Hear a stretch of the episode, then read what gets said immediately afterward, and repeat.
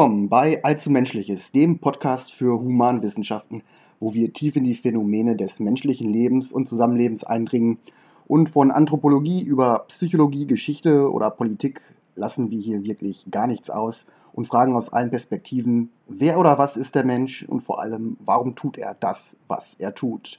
Mein Name ist Marc Razzo aus Berlin, ich bin Historiker und Museumspädagoge und heute lautet unser Thema Demokratie. Was ist das? Wo kommt sie her und wie ist sie entstanden? Demokratie ähm, kommt ja aus dem Griechischen und bedeutet Herrschaft des Volkes und heute in der modernen Welt betrachten wir Demokratie als ultimative Voraussetzung für persönliche und politische Freiheit. Also Demokratie gilt einerseits als größte und wichtigste Errungenschaft der europäischen und westlichen Zivilisation, andererseits aber eben auch als universeller Wert, der ja, im Grunde für alle Kulturen bindend ist und der für alle Kulturen das Beste aller politischen Systeme sein soll. Und deshalb versuchen ja auch, ähm, also selbst die äh, brutalsten Diktatoren dieser Welt, versuchen zumindest als demokratisch zu erscheinen und machen sich die Mühe, Scheinwahlen abzuhalten und Scheinparlamente zu unterhalten, woran man eben sieht, wie mächtig diese Idee weltweit tatsächlich geworden ist. Aber okay, kann man sagen jetzt, ähm, wenn das demokratische Ideal denn in Europa entstanden ist und sich dann in der ganzen Welt verbreitet hat, warum ist es denn eigentlich in Europa entstanden? Wieso sind denn die ersten Demokratien ausgerechnet in Griechenland entstanden und nicht etwa in den anderen alten Hochkulturen wie China, Indien oder im Nahen Osten? Wenn wir mal zum Beispiel Europa mit anderen alten Zivilisationen äh, vergleichen, was können wir dann eigentlich aus so einer globalgeschichtlichen Sicht darüber sagen, warum ausgerechnet Europa äh, vor über 2500 Jahren der weltgeschichtliche Ausgangspunkt für die Entstehung der Demokratie gewesen ist. Und darum stellen wir uns heute Fragen, denen wir nacheinander nachgehen. Die erste Frage ist, wo liegen eigentlich die menschheitsgeschichtlichen Ursprünge von demokratischer Mitbestimmung an sich, also bei kleineren Jäger- und Sammlergruppen und bei Stammesgesellschaften überall auf der Welt? Zweitens, wie hat die Entstehung von Staaten und großen Reichen diese Mitbestimmung beeinflusst?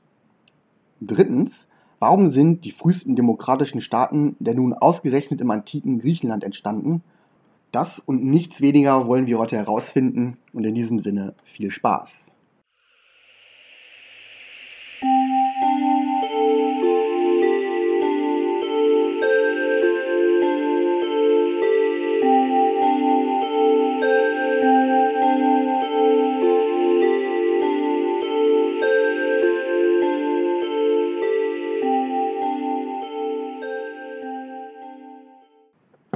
Bevor wir uns den einzelnen Fragen widmen, gucken wir uns noch mal kurz jetzt ähm, genauer an, was mit Demokratie eigentlich gemeint ist.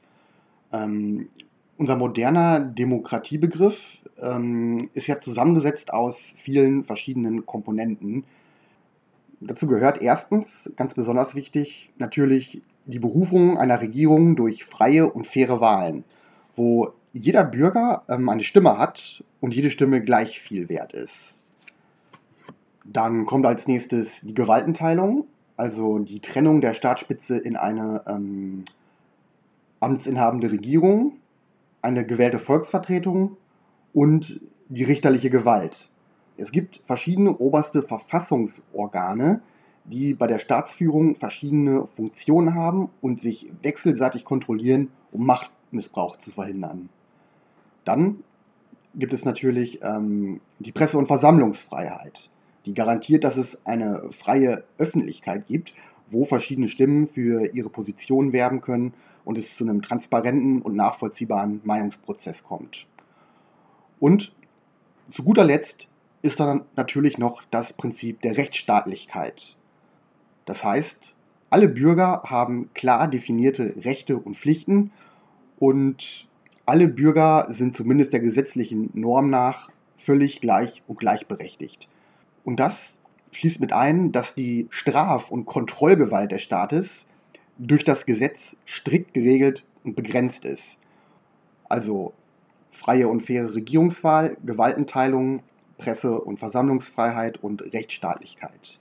Ein Staatssystem, wo eines oder mehrere dieser Komponenten ähm, nicht umgesetzt wird oder nicht richtig funktioniert, wird nicht als vollwertige Demokratie anerkannt heutzutage. Dieses Demokratieverständnis ist natürlich schon ziemlich komplex und voraussetzungsvoll und wir haben hier gar nicht die Zeit, ähm, um uns die geschichtliche Entwicklung von all diesen vier Elementen, um das im Detail einzeln zurückzuverfolgen.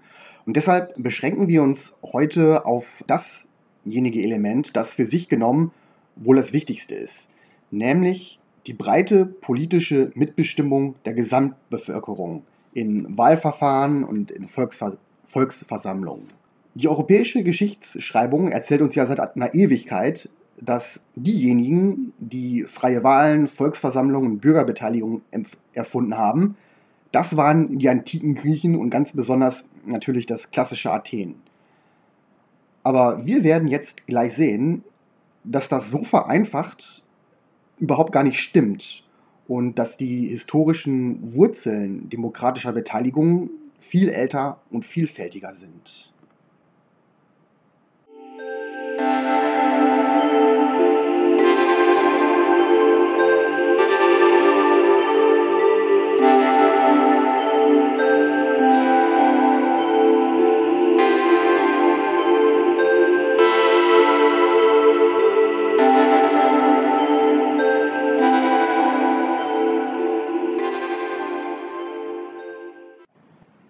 Unsere erste Frage lautet also, wo liegen eigentlich die menschheitsgeschichtlichen Ursprünge von demokratischer Mitbestimmung bei den allerersten äh, menschlichen Gesellschaften?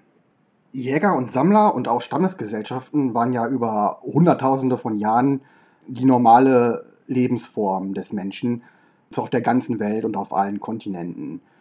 Und sie lebten dort ja auch in relativ kleinen Gruppen und zwar ohne Staat. Das heißt, es gab keine Gesetze, keine Behörden, um Gesetze durchzusetzen.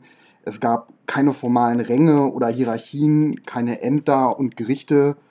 Der Grund dafür war natürlich einmal, dass man gar nicht die personellen und wirtschaftlichen Kapazitäten hatte, um einen komplizierten Staatsapparat zu unterhalten. Vor allem aber hatte man keinen Staat weil man schlicht und ergreifend keinen brauchte. Denn man hat sich ja in sehr kleinen Gesellschaften von wenigen Dutzend bis so ungefähr über 100 Mitgliedern befunden. Und man konnte eigentlich alle Probleme Auge in Auge regeln. Also es waren sogenannte Face-to-Face-Gemeinschaften. Beispiel, wichtiges Beispiel sind natürlich, wenn es Konflikte zwischen zwei Personen gab, sei es um bestimmte Besitzrechte oder irgendwelche anderen persönlichen Rivalitäten. In einer kleinen Gruppe von nur wenigen Dutzend Mitgliedern gibt es eigentlich immer mindestens einen gemeinsamen Verwandten oder Bekannten, der in so einem Streitfall vermitteln kann und ähm, Kompromisse aushandeln kann, sodass dem der Frieden in der Gruppe gewahrt bleibt. Der andere wichtige Fall ist, sind dann natürlich Entscheidungen, die die ganze Gruppe betreffen und die deshalb auch von der ganzen Gruppe getroffen werden müssen. Also ganz besonders natürlich Entscheidungen über Krieg und Frieden mit bestimmten Nachbargruppen oder die Frage, zieht man in ein anderes Gebiet oder bleibt man? Frage, die für nomadische Gruppen sehr wichtig ist. Oder wie werden in mageren Zeiten eigentlich Lebensmittel solidarisch aufgeteilt? Kleine Gruppen können solche existenziellen Fragen wie gesagt, Auge in Auge äh, regeln. Also zum Beispiel einfach, wenn man abends am Lagerfeuer sitzt und äh, miteinander diskutiert. Es gibt also in solchen Frühgemeinschaften noch keine wirkliche politische Organisation, sondern ähm, Konfliktlösung und Entscheidungsfindung werden durch Verwandtschaft und persönliches Vertrauen geregelt. Das ändert sich dann aber wenn nämlich die Mitgliederzahl der Gruppe immer mehr wächst.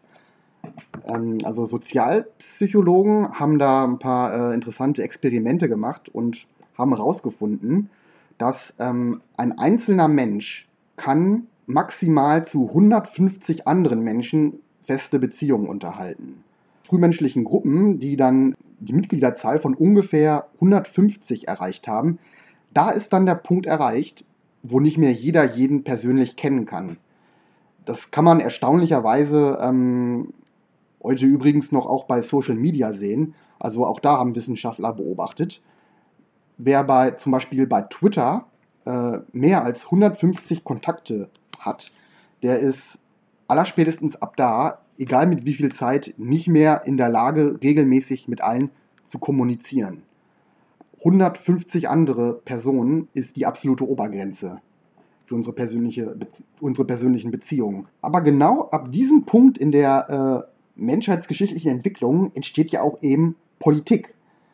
Denn in dem Moment, wo persönliche Beziehungen zur Organisation der Gemeinschaft nicht mehr ausreichen, ab da müssen eben spezielle Institutionen und Arrangements geschaffen werden. Und eine der ältesten und am weitesten verbreiteten dieser Arrangements ist die Dorfversammlung. Ähm, das ist ein Ereignis, wo sich alle Mitglieder der Gemeinschaft zu einer verabredeten Zeit und am verabredeten Ort treffen und dort über die dringend anstehenden Fragen beraten und entscheiden, die auf der Tagesordnung stehen. Und eben auch darüber abstimmen.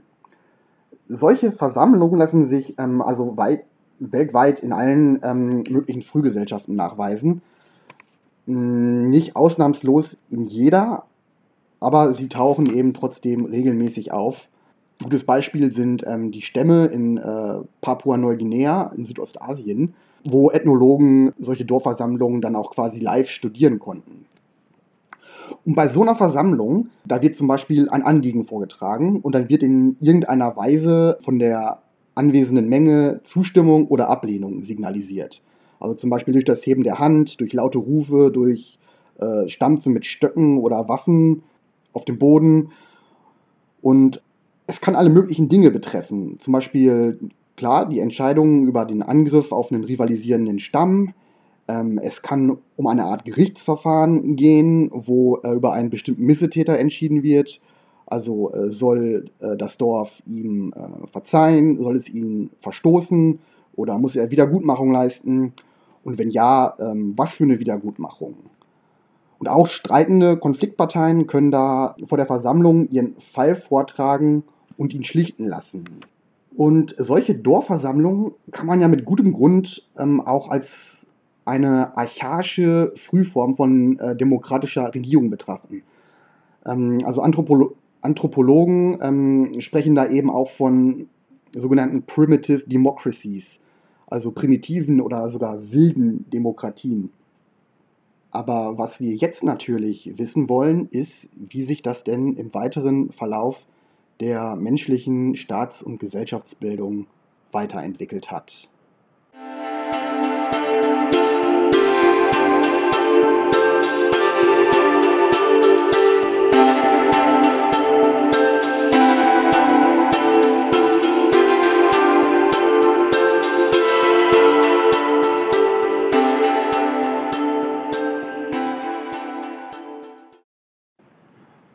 Zweite Frage ist also, wie hat die Entstehung von großen Staaten und Reichen die Entwicklung der Mitbestimmung beeinflusst?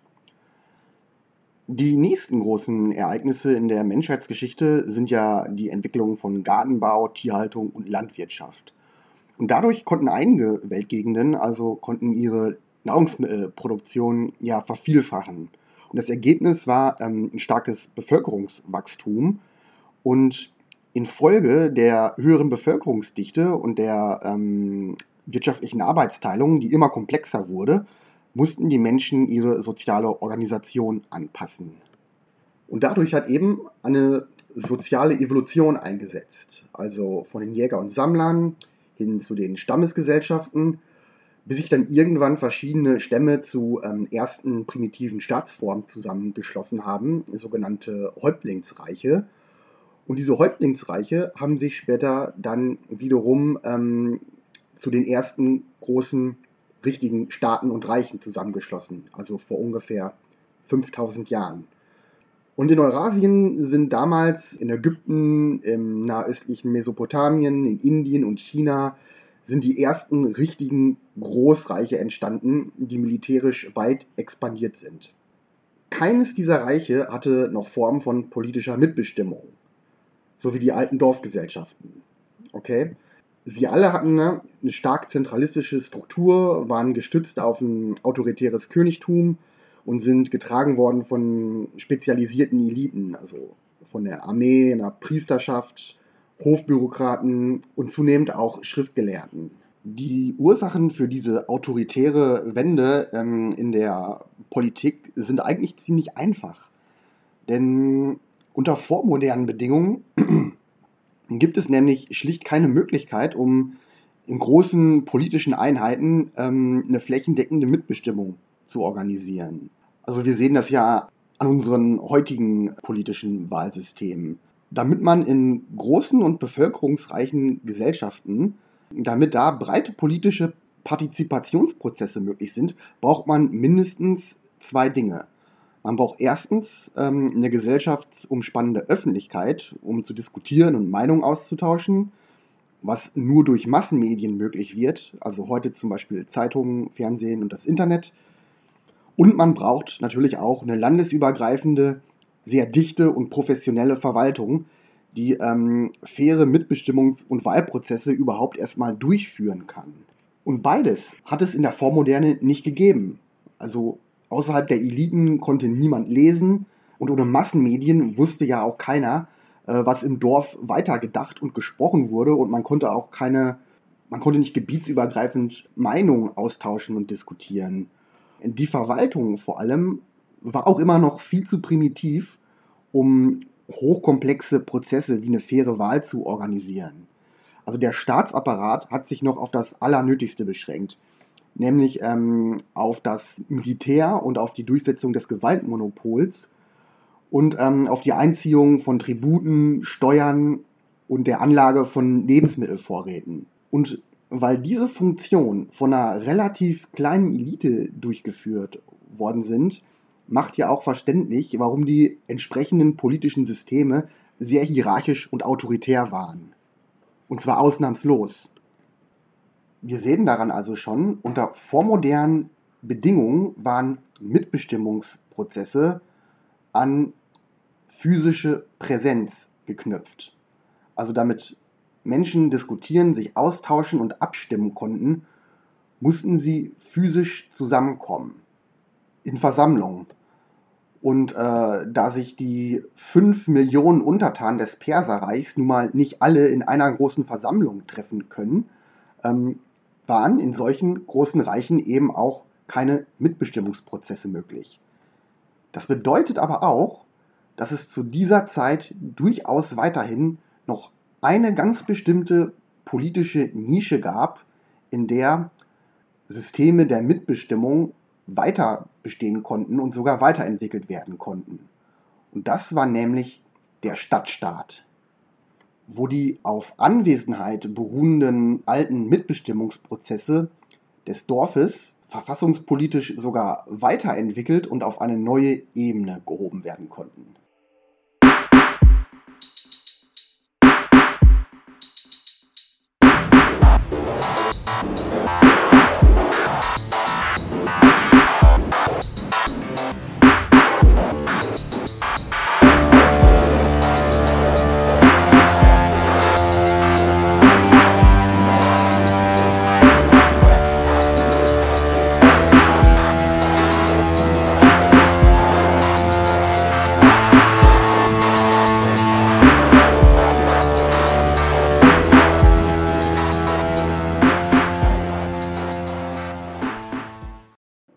Die Demokratie denn jetzt ausgerechnet im antiken Griechenland entstanden? Der Stand der Dinge ist also schon mal, ähm, dass unter vormodernen Bedingungen Stadtstaaten diejenigen ähm, politischen Einheiten sind, die es grundsätzlich erlauben, dass die Geflogenheiten von so einer dörflichen Versammlungsdemokratie nicht nur bewahrt werden können, sondern dass sie auch in einem wirklichen verfassungspolitischen Sinne weiterentwickelt werden können weil die Kleinräumigkeit von so einem urbanen, dicht besiedelten Raum ja weiterhin erlaubt, dass sich größere Teile der Bevölkerung weiterhin auf Versammlungen treffen und dort diskutieren und über zentrale Anliegen abstimmen. Das gilt im weiteren Sinne natürlich äh, für alle kleineren politischen Einheiten, egal ob man sie jetzt ähm, als speziell städtisch sieht, als ländlich-dörflich oder als gemischt. Entscheidend ist das Element der Kleinräumigkeit und dieser relativen Enge und Intimität, die die kollektive Anwesenheit bei solchen Versammlungen eben immer noch ermöglicht. Und jetzt können wir aber sagen, gut, die griechisch-antike Polis war in der Regel ein kleinerer Stadtstaat und so gesehen ist verständlich, dass äh, die Ursache der demokratischen Entwicklung in der städtestaatlichen Verfassung der antiken griechischen Welt zu verorten ist.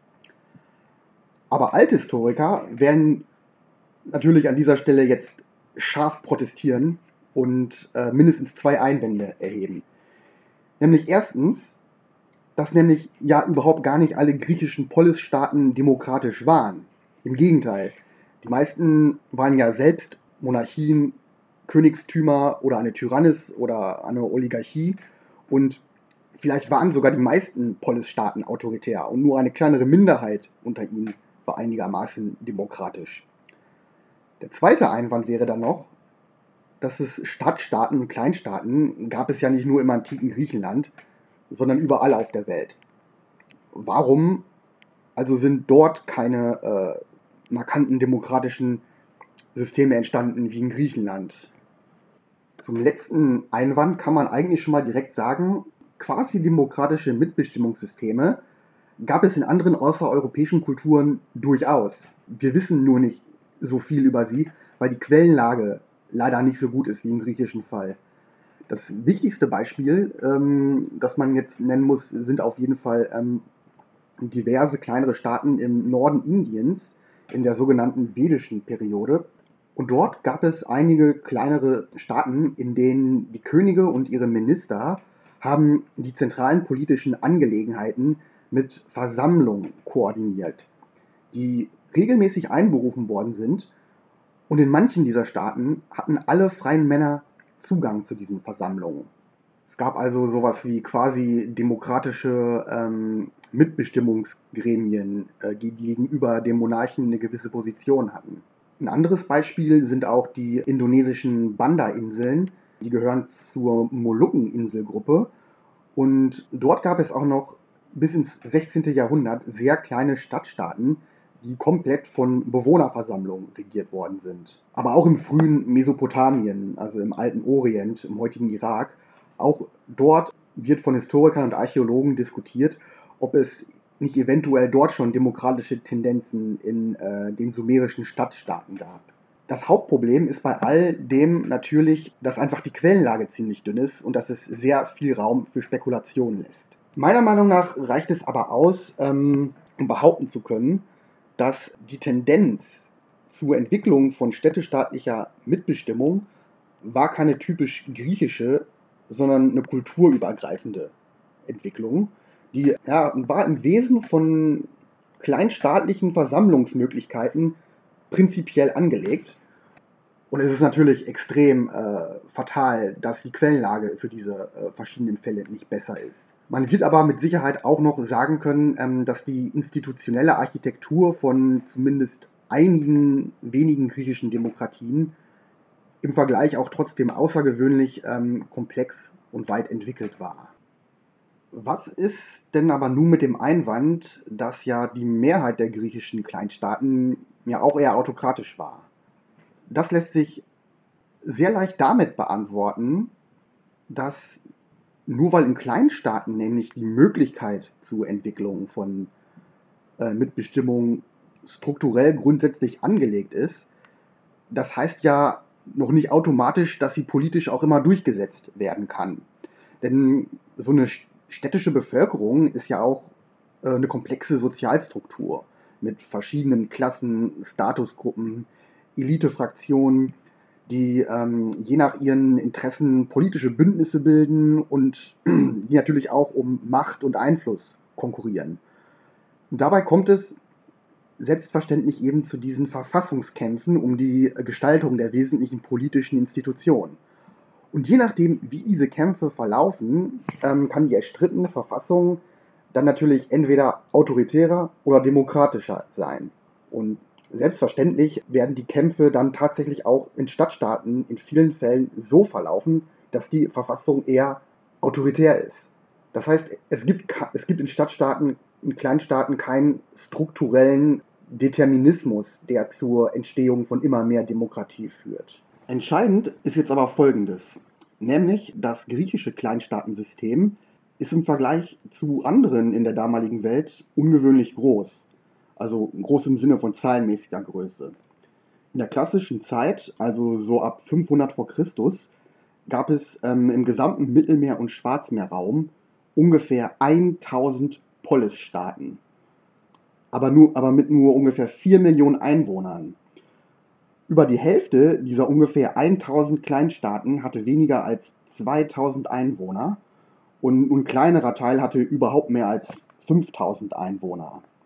Das heißt, das antike Griechenland war ein ganzer Kosmos aus unzähligen Kleinstaaten. Und dieses Kleinstaatensystem war von seiner Größe und Dauer her auch tatsächlich weltweit einzigartig. Also es gab andere Kleinstaatensysteme in Teilen Indiens und in Südostasien oder bei den Mayas in Mittelamerika und anderswo.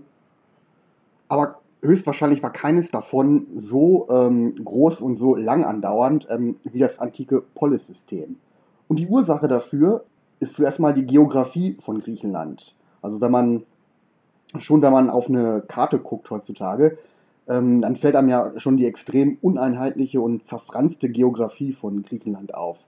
Also es ist ein sehr zersplitterter Komplex aus Inseln und Halbinseln, also über 3000 kleinere Inseln. Und ähm, das ganze Land ist stark von Gebirgen zerfurcht, also voller geografischer Barrieren. Und die haben natürlich die Bildung von kleinen politischen Einheiten sehr stark begünstigt.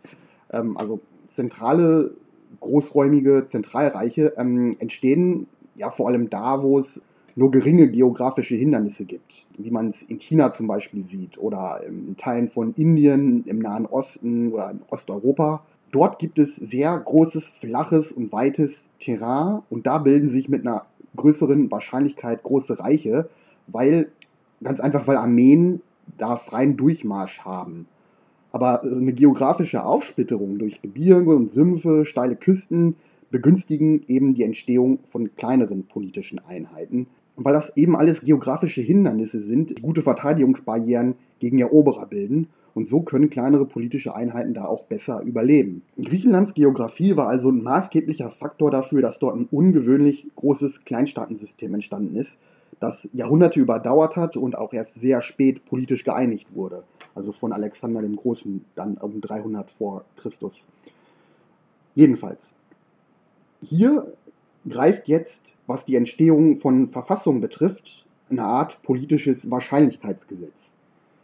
In Kleinstaaten entstehen zwar nicht automatisch demokratische Verfassungssysteme, also es kann wie gesagt, äh, können genauso gut Autokratien, Monarchien oder Oligarchien entstehen, aber je mehr Kleinstaaten es gibt, desto höher ist die Wahrscheinlichkeit, dass sich irgendwo demokratische Systeme stärker ausbilden.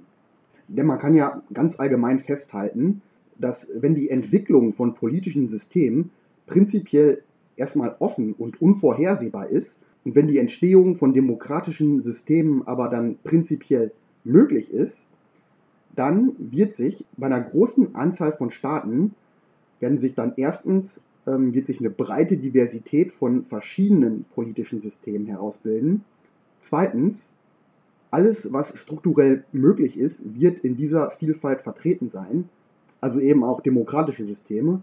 Und drittens, je größer die Anzahl der Staaten ist, desto größer die relative Chance, dass sich in gleich mehreren Staaten auch demokratische Systeme herausbilden und die dann sogar als Präzedenzfälle und Vorbilder für andere Staaten herhalten können und dann vielleicht sogar kopiert werden. Ja, wenn man das mit anderen äh, damaligen Hochkulturen vergleicht, also im Nahen Osten zum Beispiel und in, und in Indien, gab es zur damaligen Zeit auch Kleinstaaten, aber nie so viele wie in Griechenland.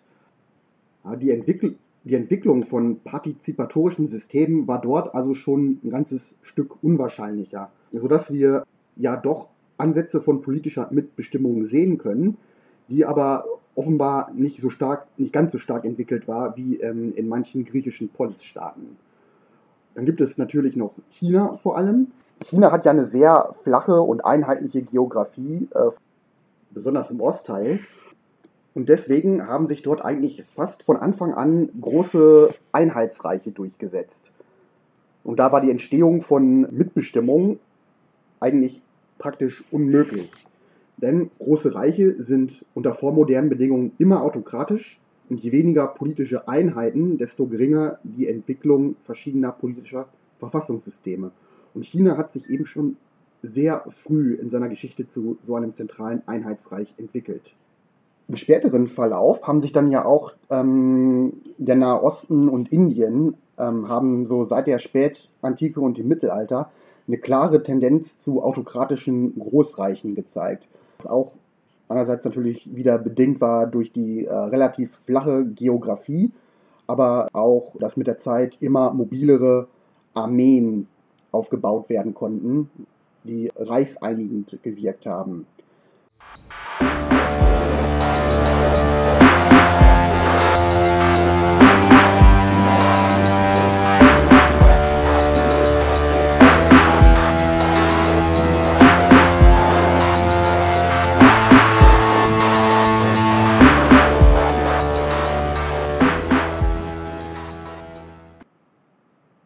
Europa war das anders.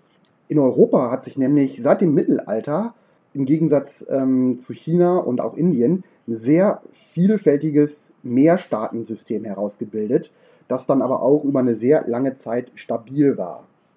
Denn ganz im Gegensatz zu China ist Europa sehr stark geografisch zersplittert, äh, so wie Griechenland im Kleinen geografisch stark zersplittert ist. Also in Europa, es gibt halt im Norden, äh, im Westen und ähm, vor allem in Osteuropa durchaus großes, flaches Terrain. Es gibt aber auch, so gerade in der Mitte, äh, zahlreiche Gebirgskomplexe, wie die Alpen, die Karpaten, die Mittelgebirge und dazu noch viele auseinanderstrebende Flusssysteme, die den Kontinent nicht geeinigt haben, sondern an denen sich eigene politisch-ökonomische Zentren gebildet haben. Und diese geografische Zersplitterung hat sich im Mittelalter dann auch in eine politische Zersplitterung übersetzt.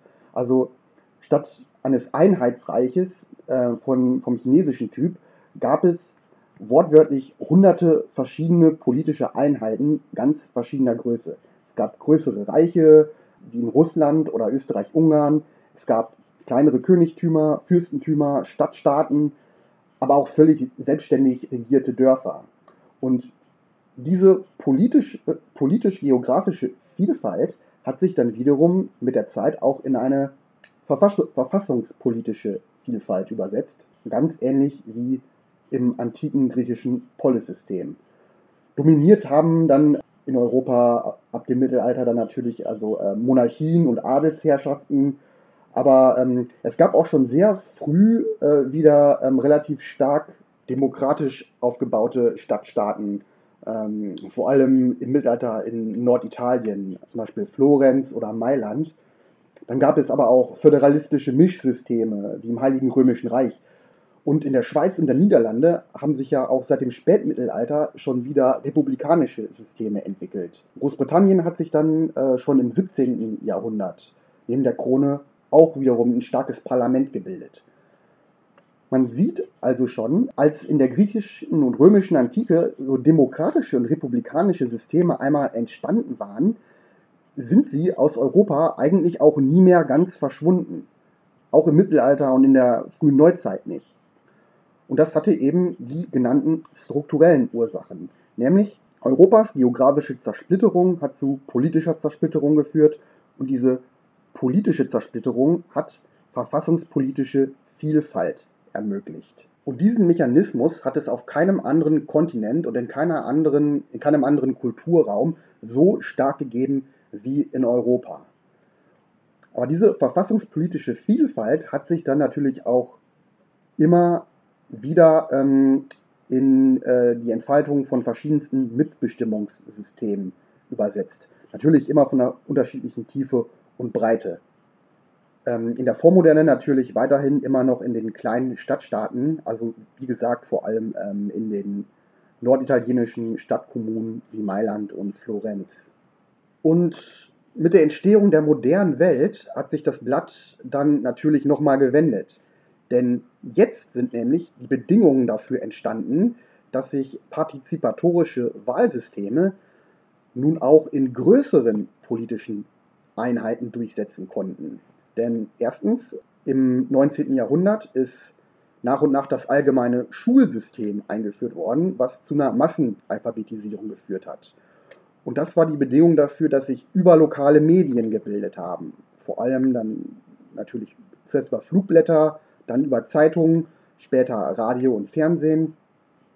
Und durch diese landesübergreifende Öffentlichkeit sind ähm, auch landesübergreifende Meinungsbildungsprozesse möglich geworden, die nicht mehr wie früher von physischer Anwesenheit abhängig waren, so wie das bei den alten Dorfdemokratien noch der Fall war.